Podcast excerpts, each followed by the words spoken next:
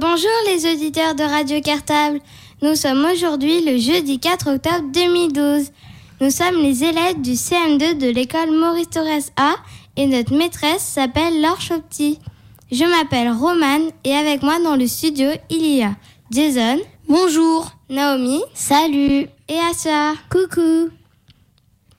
Il est 14h06 et nous allons vous présenter le sommaire d'aujourd'hui. Jason, par quoi va-t-on commencer l'émission? Eh bien, Roman, on commencera avec Parole d'enfant à 14h08. Ce sont les élèves de la cline de notre école qui se présentent en français et dans leur langue d'origine. Merci, Jason. Je suis impatiente de savoir ce que Naomi va nous présenter ensuite. Tu as raison d'être impatiente, Roman, car à 14h13, on retrouvera une nouvelle séquence sur Radio Cartable. Il s'agit d'Ivry Story. Les élèves du CM2B de l'école Henri Barbus A nous font une visite guidée de leur école. N'oubliez pas d'utiliser la grille d'écoute. Eh ben super On va parler musique ensuite, non? Et oui, Roman, aujourd'hui à 14h21, c'est la musique c'est chic avec les élèves du C2 de l'école Jacques Solomon.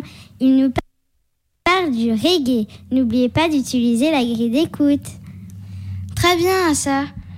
Je crois que la séquence d'après sera un jeu. Tu as raison, Roman. À 14h34, c'est une grille de mots croisés sur les différents lieux d'une école. La réponse finale pourrait être donnée à la fin du jeu en nous appelant au studio. C'est Roman qui vous répondra au téléphone. Il faudra lui donner ces trois renseignements. Votre classe, votre école et surtout la bonne réponse. Le tirage au sort de la classe gagnante se fera en direct en fin d'émission. Trop génial Mais on n'a pas le droit de jouer, nous Enfin, Naomi, par quoi terminera ton émission? On terminera l'émission avec notre interview, celle des CM2 de l'école Maurice Torres A, du principal du collège Romain Roland. Il s'appelle Sébastien Volpoët. C'est la deuxième partie de son interview. Il, il nous explique le fonctionnement d'un collège. N'oubliez pas d'utiliser la grille d'écoute. Merci Naomi. Voilà, c'est terminé pour le sommaire d'aujourd'hui. Il est 14h08 et on vous souhaite une très bonne heure d'émission. Bonne écoute à tous Tout de suite, on écoute les élèves de Clean.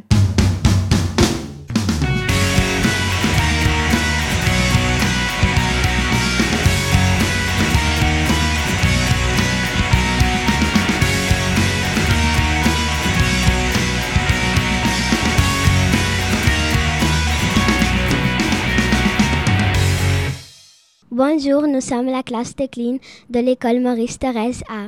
Nous sommes huit garçons et sept filles. La maîtresse s'appelle Agnès. Nous allons nous présenter dans notre langue maternelle. Je commence. Buongiorno, mi chiamo Aya, ho 10 anni. So parlare in italiano, in marocchino e voglio anche imparare il francese. Aya vient de vous parler italien. Elle a dit qu'elle avait 10 ans, que se veut parler italien, marocain e le français.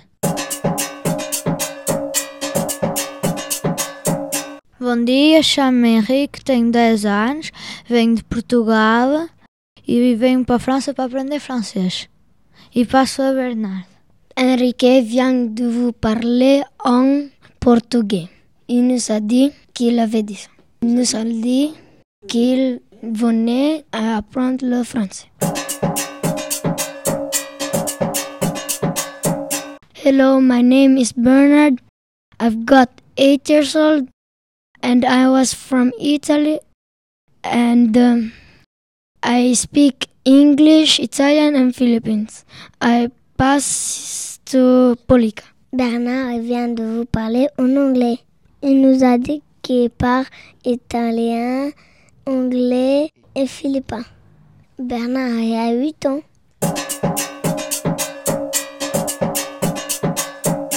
Bună ziua, mă cheamă Paul. Am venit aici ca. Paul vient de vous parler en roumain. Il, il a 7 ans.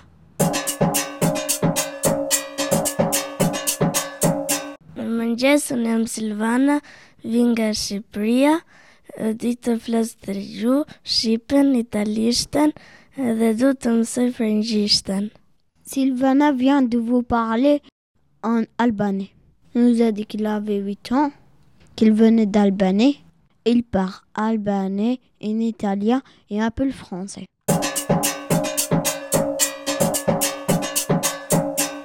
Salam alaikum, ismi Amin. جيت متزاير في عمري تسع سنين نهدر العربية وشوية الفرنسي Je passe le micro à Susanna. Amin vient de nous parler en arabe. Il a dit qu'il avait 8 ans, qu'il venait d'Angélie. Dzień dobry, nazywam się Zuzia 7. Susanna vient de parler en polonais. Il a dit qu'il avait 7 ans.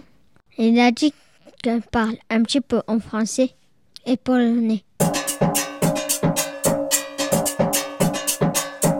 السلام عليكم اسمي سهيب دعنا في الجزائر في عام تسع سنين نهدر شوية فرنسي وعربية Je passe le micro à Francisca. Souheb vient de vous parler en arabe. Il a dit qu'il avait 7 ans, qu'il venait d'Algérie, qu'il parlait français et arabe. Bună ziua, mă cheamă Francesca, vin din România, am 9 ani și am venit în Franța ca să învăț franceză. Je passe le micro à ea. Francesca vient de vous parler en roumain. Elle a dit qu'elle avait euh, 9 ans, qu'elle parlait en roumain et un petit peu français. Passe le micro à la maîtresse. Hallo, ich bin Agnes. Ich unterrichte Französisch in Diklin und spreche Deutsch, Englisch, Italienisch, Griechisch und ich bin Französin. La maîtresse Agnès vient de parler en allemand. Elle a dit qu'elle parlait euh, cinq langues. Il parle euh, l'allemand. Elle parle l'italien, Elle parle l'anglais. elle parle le grec. Et bien sûr, le français. Voilà, c'est terminé pour notre émission. Aujourd'hui, il manquait six élèves pour cet enregistrement. Dina qui vient de Portugal. Loredana y Esmeralda hizo Apso. Y vient de Roumanie. Lucian et Roberto de Roumanie. Et Marwan qui vient d'Espagne.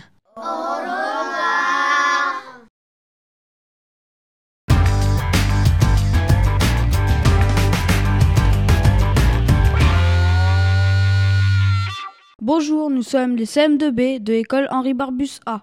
Aujourd'hui, nous allons vous révéler quelques secrets de notre école. N'oubliez pas d'utiliser la grille d'écoute. Et répondez à nos questions pendant que vous écoutez notre reportage.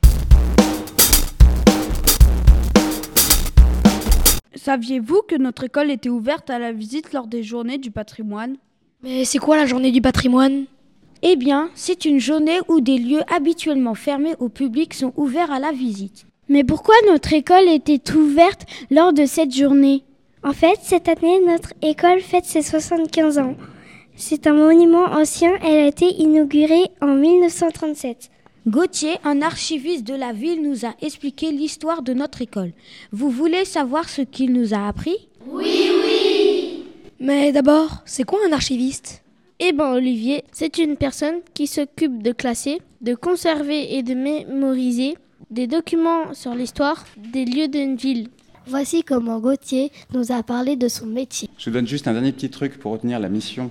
Nous, notre métier des archivistes, les archivistes ont dit que notre métier, c'est 4 C, c'est quatre verbes qui commencent par la lettre C. C'est collecter, donc récupérer les documents. C'est classer, donc voir ce qui est intéressant, ce qui est moins intéressant, enlever les copies doubles, faire du tri.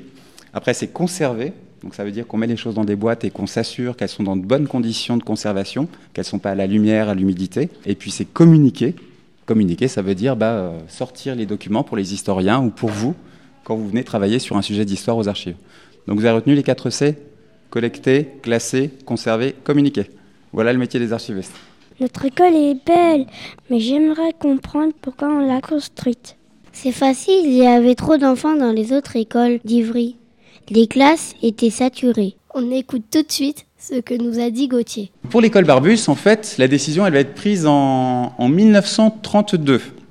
En 1932, le maire va, va, décider de construire une école. Pour vous donner une idée, à l'époque, à Ivry, il y avait trois écoles qui existaient. Il y avait une école à Ivry-Port, c'était la première qui a été construite, c'était en 1867. Vous connaissez la maison de la citoyenneté, Jean-Jacques Rousseau? Vous voyez pas ce bâtiment? C'est un vieux bâtiment dans lequel se trouvait l'école.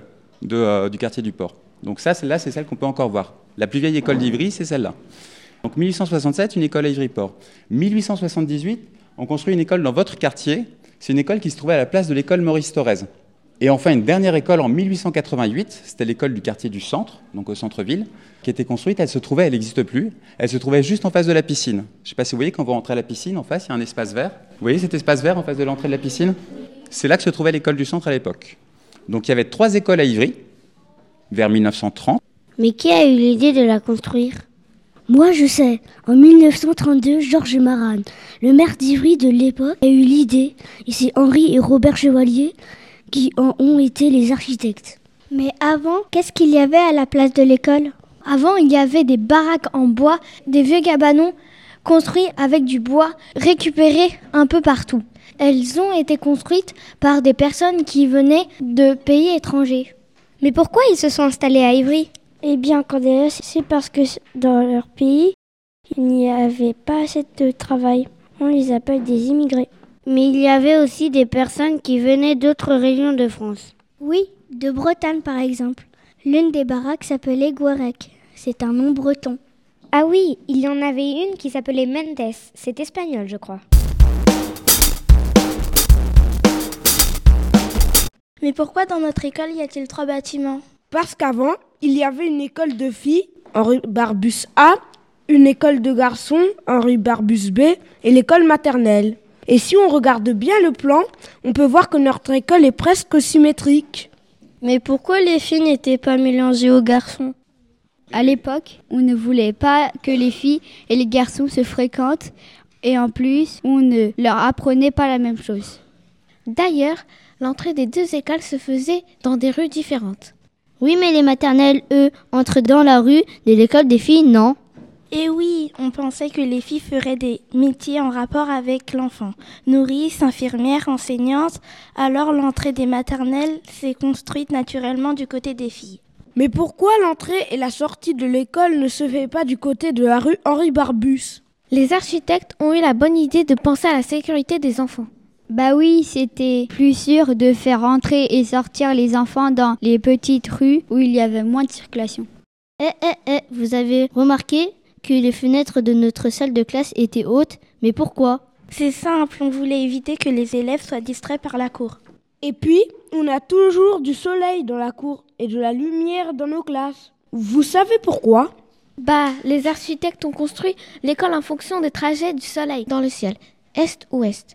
Comme ça, on a toujours de la luminosité pour écraser mieux lorsque la lumière vient directement sur le cahier. Oui, à condition d'être droitier.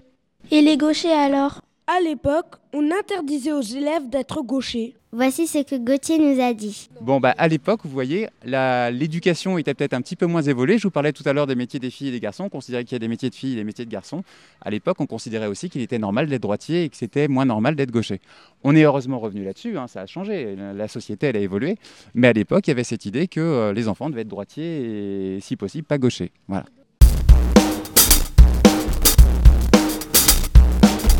Et, au fait, vous saviez que dans notre école, il y avait des fresques? Oui, dans les trois bâtiments même. Elles représentent quoi ces fresques? Eh bien, en fait, du côté A, les fresques représentent des métiers de filles, car c'était l'école des filles. Du côté B, l'école des garçons, on peut voir des métiers d'hommes. Et en maternelle, les fresques représentent les contes de Perrault et les fables de La Fontaine. Mais qui les a peintes? Ah oui, c'est Georges Delplanque et Louis Delpech. Donc les fresques, elles étaient là en fait dès l'ouverture de l'école. Hein. Pour faire décorer le groupe, en fait, le maire de la ville et les conseillers municipaux, ils ont décidé de lancer un concours. On lance un concours, on dit voilà, on a une nouvelle école qu'on est en train de construire, il faut la décorer et on aimerait trouver des artistes. Il y a trois personnes qui ont répondu et celui qui a gagné, donc, c'est ce monsieur Delplanque. Il a dit bon bah si je gagne, je vais le faire avec un ami qui s'appelle Monsieur Delpech, Louis Delpech, mais la personne qui a gagné, c'est Georges Delplanque. Georges Delplanque, en fait, c'était pas n'importe qui par rapport à cette école. Georges Delplanque, en fait, c'était le mari de la première directrice de la maternelle. La première directrice de la maternelle, en 1938, elle s'appelait Marie Delplanque, et Georges, c'était son mari. Alors il se trouvait que Georges, lui, il était, vraiment peintre, hein. il, avait, appris, il était passé dans une école qu'on appelle les Beaux-Arts, dans une ville du Nord, il était passé aux Beaux-Arts de Cambrai. Euh, là-bas, il avait été professeur, et euh, il s'est installé à Ivry, à l'école Barbus, avec sa femme. En fait, l'appartement qu'ils occupaient, pour tout vous dire, il était juste au-dessus de l'entrée de votre école. En maternelle, il y a aussi une volière. Vous saviez aussi que du côté B, il y avait un abri anti-gaz qui date de la Seconde Guerre mondiale. Raconte, raconte Il paraît qu'il devait servir à abriter les personnes touchées par du gaz toxique pendant la guerre. On avait prévu des douches pour que ces personnes puissent se rincer. Mais en fait, le gaz n'a pas été utilisé lors des bombardements, alors l'abri n'a pas servi. Ah oui, dans les deux bâtiments, les architectes ont pensé à construire un gymnase. On peut voir encore du matériel d'époque. Eh, vous saviez à quoi servaient aussi nos gymnases? Je vais vous le dire. Une salle de cinéma Oui, oui Une salle de cinéma Et vous savez quoi? Les architectes ont même pensé à construire des douches dans l'école. Mais pourquoi? Bah, à l'époque, tout le monde n'avait pas forcément de quoi se laver chez soi. Alors au moins, à l'école, les élèves pouvaient se doucher. L'hygiène, c'est important.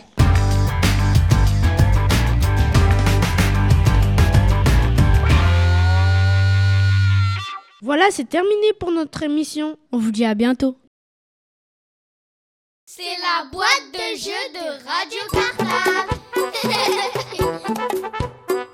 Bonjour chers auditeurs de Radio Cartable. Nous sommes les élèves du CE2A de l'école Maurice Torres A. Bonjour, je m'appelle Kevin. Bonjour, je m'appelle Dabel. Bonjour, je m'appelle Anaïs. Bonjour, je m'appelle Aïlé. Bonjour, je m'appelle Kylian. Notre maîtresse s'appelle Sophie. Aujourd'hui, nous allons vous proposer une grille de mots croisés. Quel est le thème de la grille d'aujourd'hui? Eh bien, il s'agit d'une grille de mots croisés sur les différents lieux qu'on peut trouver dans notre école, l'école Maurice Torres. Nous répéterons chaque définition deux fois. Il y aura sept définitions à trouver. Attention, ce n'est pas tout. Une fois les sept définitions trouvées, à l'aide des cases grisées sur votre grille de jeu, il faudra trouver un mot mystère en rapport avec le thème d'aujourd'hui. C'est ce mot mystère qu'il faudra donner à l'antenne de Radio Cartable. Pour participer au tirage au sort de la fin d'émission et gagner un livre pour votre BCD de classe.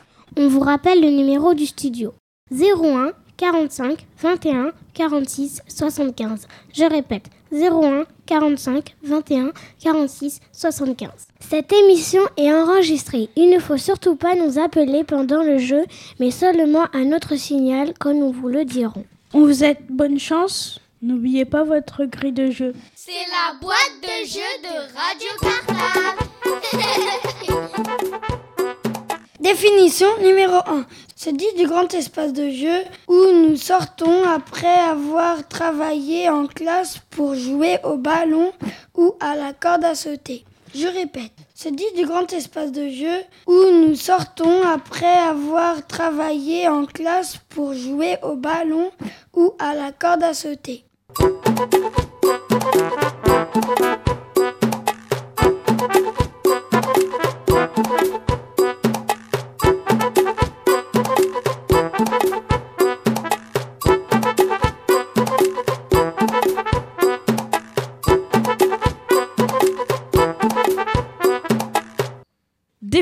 Numéro 2. Se dit de l'endroit dans l'école où l'on boit, se lave les mains et fait ses besoins. Je répète. Se dit de l'endroit dans l'école où l'on boit, se lave les mains et fait ses besoins.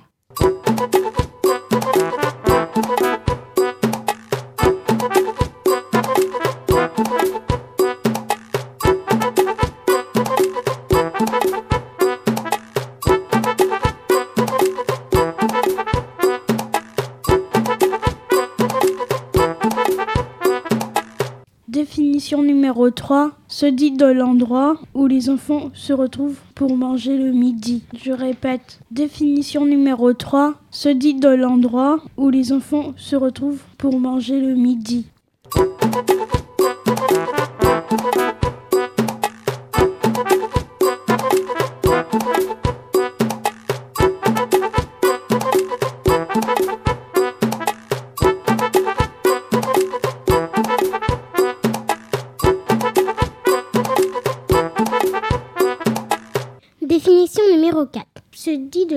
À l'intérieur de l'école qui sert par exemple à faire des jeux lorsqu'il pleut. Je répète. Définition numéro 4. Se dit de l'endroit à l'intérieur de l'école qui sert par exemple à faire des jeux lorsqu'il pleut.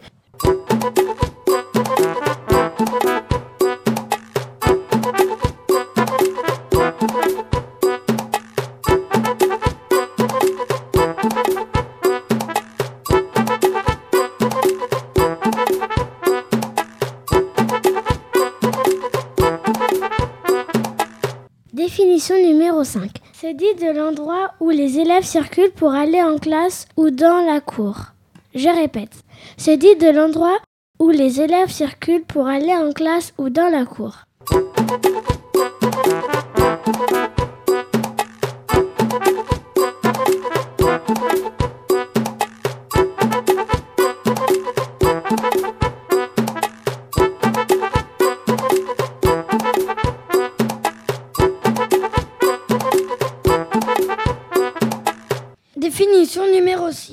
Dit de l'endroit dans l'école Maurice Thorez où on enregistre des émissions de radio avec Frédéric. Je répète. Se dit de l'endroit dans l'école Maurice Thorez où on enregistre des émissions de radio avec Frédéric.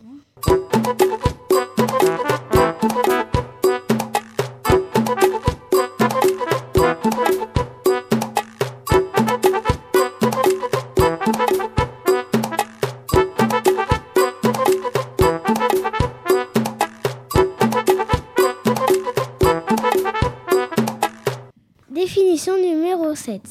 Se dit de l'endroit que l'on utilise toute la journée pour descendre en récréation ou pour remonter en classe. Je répète. Se dit de l'endroit que l'on utilise toute la journée pour descendre en récréation ou pour remonter en classe.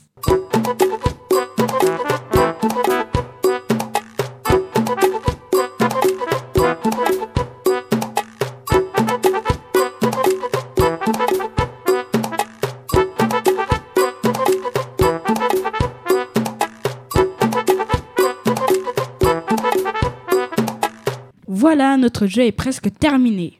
Nous vous avons donné les 7 définitions de notre grille de mots croisés. Il faut maintenant bien regarder les six cases grisées sur votre grille de jeu. En remettant les six lettres grisées dans le bon ordre, vous trouverez notre mot mystère. Quand vous avez trouvé la réponse, téléphonez au studio de Radio Cartable pour participer au tirage au sort en fin d'émission. Allez, maintenant, vous pouvez téléphoner au 01 45 21 46 75. Je répète, 01 45 21 46 75. Bonne chance C'est la boîte de jeu de Radio Cartable.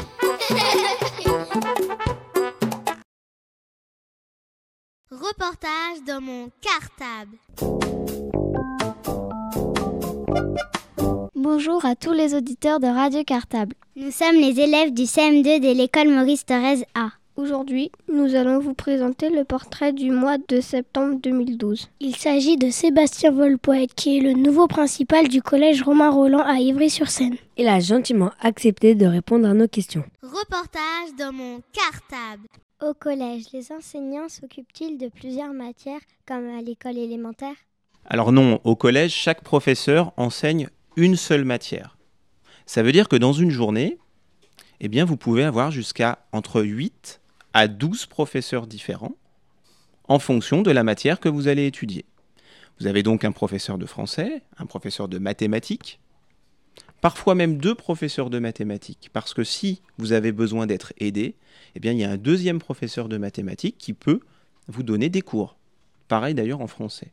Vous avez le professeur d'histoire et géographie, vous avez le professeur de sport, vous avez le professeur d'art plastique, le professeur de musique, vous avez également le professeur de SVT, le professeur de sciences physiques et chimie. Et puis, si vous prenez des options, vous pouvez avoir le professeur de grec, le professeur de latin, le professeur d'anglais, bien sûr, le professeur d'allemand, le professeur d'italien. À quelle heure débutent et finissent les cours au collège?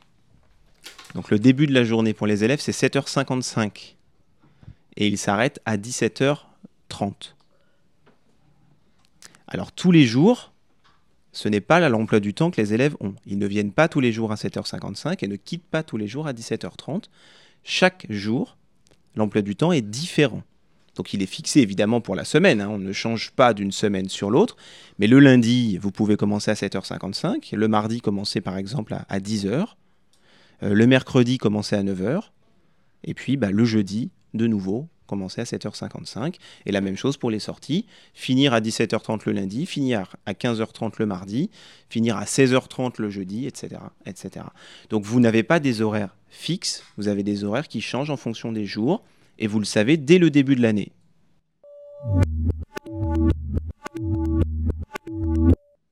Les élèves de 6e se perdent en début d'année? Comment les aidez-vous? Alors oui, en début de 6e, ils se perdent très souvent. Hein, ils sont un peu perdus euh, dans, les couloirs avec euh, leur emploi du temps sous les yeux, ils ne savent pas où ils doivent aller. Alors il y a plusieurs personnes qui les aident. Évidemment, comme je vous l'ai dit tout à l'heure, chacun sait ce qu'il doit faire dans le collège. Moi, je ne suis là que pour faire le chef d'orchestre. Donc bien sûr, quand je vois un élève perdu, je vais l'aider, je vais l'accompagner dans sa salle, etc., lui expliquer son emploi du temps. Mais il y a des gens qui vont aussi s'en occuper avant, en espérant, avant que l'élève se perde. Par exemple, vous avez, je vous l'ai dit, huit professeurs en classe de sixième. Parmi ces huit professeurs, il y en a un qu'on va appeler le professeur principal. Ce professeur principal, c'est lui qui va plus vous expliquer que les autres comment fonctionne le collège. Ça ne veut pas dire que les autres professeurs ne vont pas vous l'expliquer, bien sûr, mais c'est le travail du professeur principal que de vous expliquer comment fonctionne le collège avant d'être perdu. Ensuite, il y a d'autres personnes, les surveillants, les surveillants dont le métier est de surveiller, comme son nom l'indique, qui, quand ils vont voir que vous êtes perdu, vont vous donner des explications. Ils vont vous orienter et vous expliquer. Vous avez aussi les CPE. Dans mon collège, j'ai deux CPE. Tiens, encore un, sigle, conseiller principal d'éducation, donc au pluriel les conseillers principaux d'éducation, qui vont aussi être là pour surveiller les élèves, encore plus que les surveillants, et c'est d'ailleurs eux qui souvent feront les rendez-vous avec vos parents s'il y a des choses qui ne se sont pas très très bien passées, ou si vous avez aussi certaines difficultés, pour vous aider, ben, on appelle vos parents et on essaie de voir une solution à votre problème. Pour accueillir les futurs sixièmes, donc vous êtes des CM2, donc je considère que vous êtes de futurs sixièmes. Euh, en général, on, organise des rencontres euh, entre les adultes de l'établissement les élèves, et en particulier, on fait visiter le collège aux futurs sixièmes. Donc, les CM2 qui vont devenir les sixièmes de Romain Roland visitent le collège Romain Roland au mois de juin, alors que la rentrée est prévue pour le mois de septembre. Ensuite, au moment de la rentrée au mois de septembre, la rentrée des élèves de 6e se fait uniquement les élèves de 6e. Pourquoi? Bah, Je vous ai dit qu'on était 600 élèves. Ça fait beaucoup quand même pour un premier jour de se retrouver au milieu de la cour avec 600 élèves. Alors pour vous accueillir correctement, eh bien, on réserve une journée pour les élèves de 6e et ils rentrent, ils font leur rentrée tout seuls dans le collège. En général, c'est comme ça qu'on fonctionne. Et puis par contre, au bout du troisième jour, cette fois-ci, eh bien là, c'est la vraie rentrée, c'est le début des emplois du temps, et les 600 élèves sont tous ensemble dans le collège pour venir apprendre plein de choses. Quel est le rôle d'un surveillant au collège Eh bien, quand vous, êtes, euh, quand vous arrivez au collège, le portail doit être ouvert et surveillé par quelqu'un. Pourquoi? Parce qu'il ne faut pas que les élèves sortent du collège. Ils sont là pour rentrer. Eh bien, je l'ai dit, la personne qui va surveiller, c'est ce qu'on appelle un surveillant. Alors, le vrai nom du surveillant, le nom administratif, c'est un assistant d'éducation. C'est vrai que dans le langage courant, on dit surveillant. Donc, le surveillant assistant d'éducation, il va aussi être là pour surveiller la récréation. Faire en sorte, on parlait tout à l'heure de conflit, eh bien qu'il n'y ait pas de conflit, ou que s'il y avait un conflit, les choses se règlent sans violence, dans la discussion, avec une gestion par les adultes. L'assistant d'éducation, il va aussi être là pour vous prendre en charge quand vous n'avez pas cours. Il peut arriver par exemple que vous n'ayez pas cours entre 10h et 11h. Parce que bah, il n'y a pas de cours, il n'y a pas de professeur qui vous prend à ce moment-là. Eh bien dans ces cas-là, c'est un assistant d'éducation qui vous prend dans une salle et qui va vous faire travailler, faire des devoirs, etc. Donc vous voyez, l'assistant d'éducation et le surveillant, il est là pour vous encadrer et assurer votre sécurité pour pas qu'on vous laisse tout seul dans le collège, parce que vous ne pouvez pas rester seul dans une école. Vous devez être toujours surveillé par un adulte. C'est pareil ici. Hein.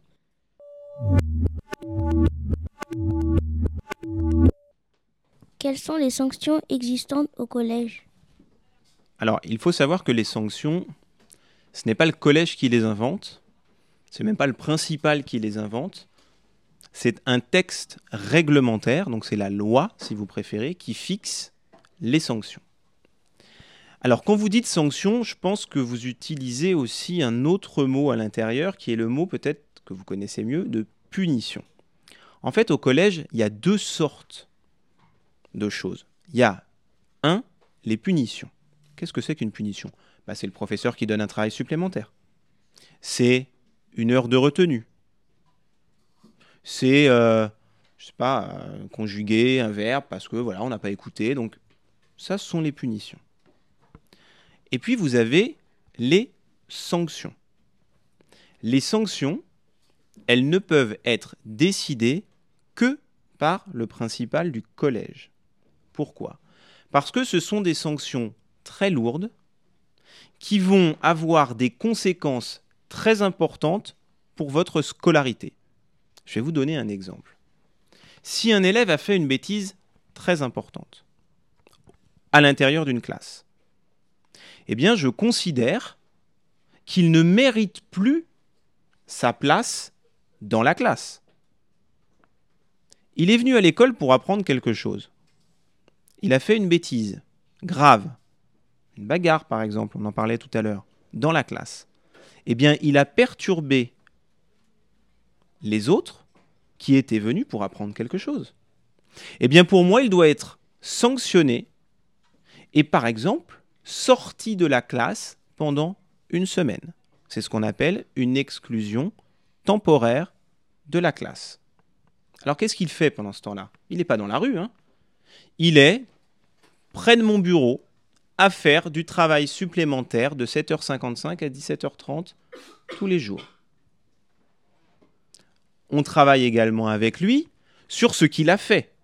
Si par exemple on est sur une bagarre, eh bien il va avoir un travail à faire sur les effets de la violence, en espérant bien sûr qu'il arrive à la conclusion que la violence n'arrange rien, la preuve, puisque pendant une semaine, il a été sorti de sa classe et qu'il a dû travailler sur d'autres sujets de 7h55 à 17h30.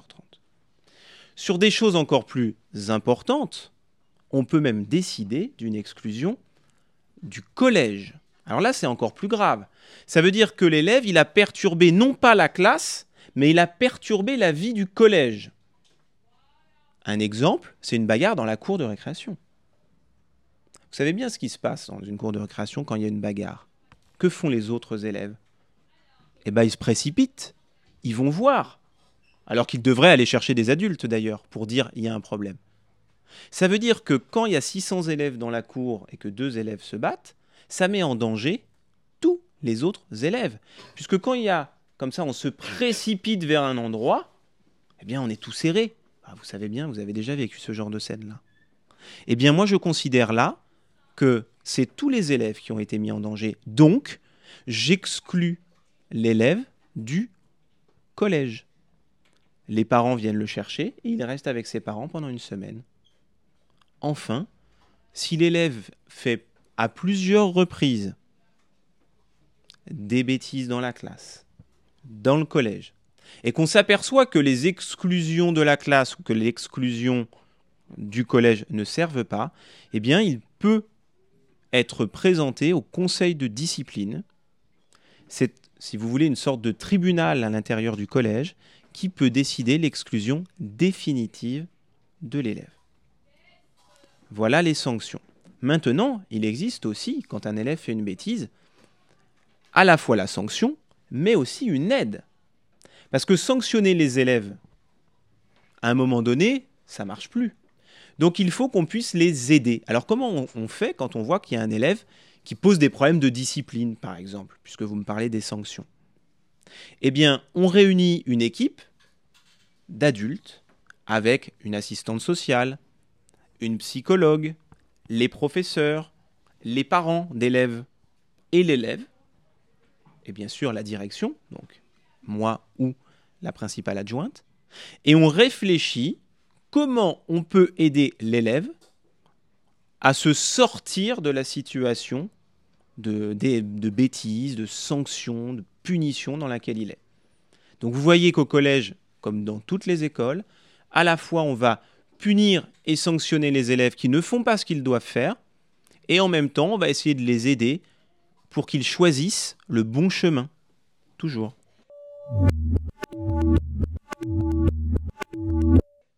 Quel conseil nous donnerez-vous pour bien se préparer à l'entrée en sixième l'an prochain? Alors le conseil que je peux vous donner pour bien préparer votre année de sixième, c'est d'écouter les conseils des autres adultes parce que les autres adultes vont vous donner plein de conseils durant cette année scolaire. Donc il va falloir les suivre. Être curieux. Si vous êtes curieux et que vous arrivez à l'école en ayant envie d'apprendre des choses, vous réussirez au collège. Être organisé. Bien savoir où sont rangées vos affaires. Être capable de les préparer rapidement. Si vous êtes capable de faire cela, vous allez réussir votre entrée en sixième ne pas être timide. S'il y a quelque chose que vous ne comprenez pas, il faut toujours poser la question. C'est vrai en classe comme à l'extérieur de la classe. Si vous n'êtes pas timide et que vous osez poser les questions, vous réussirez votre année de sixième. Et enfin, le dernier conseil que je peux vous donner, c'est ne soyez pas stressé. Tout le monde est passé de la CM2 à la sixième. C'est un petit peu angoissant, mais ça se fait très facilement. Pas d'angoisse. La seule chose qui doit vous motiver, c'est serais-je plus savant ce soir que je ne l'étais lorsque je suis entré au collège? Si vous avez ça en tête, ce conseil-là, il vous sauvera pour toute votre vie, même au travail.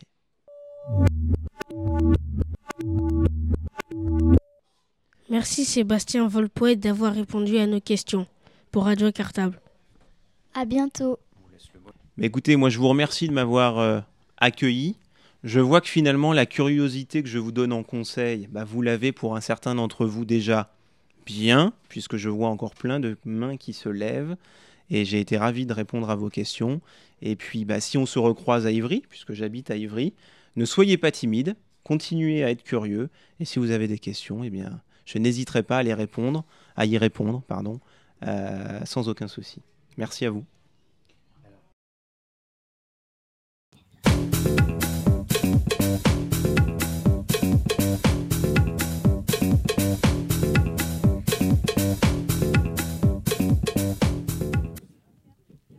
Il est 14h54 et l'émission est presque terminée.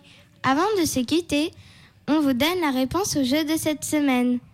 Quelle était la bonne réponse, Asia? La réponse était le mot classe. Merci à toutes les classes ayant participé. Je procède maintenant au tirage au sort. Et la classe gagnante est... Les CM2 de l'école Maurice Thorez A. Bravo La classe des CM2 de l'école Maurice Thorez A recevra prochainement un livre pour sa BCD de classe. Voilà, c'est terminé pour notre émission. Il est 2h55 et il est temps de rendre l'antenne.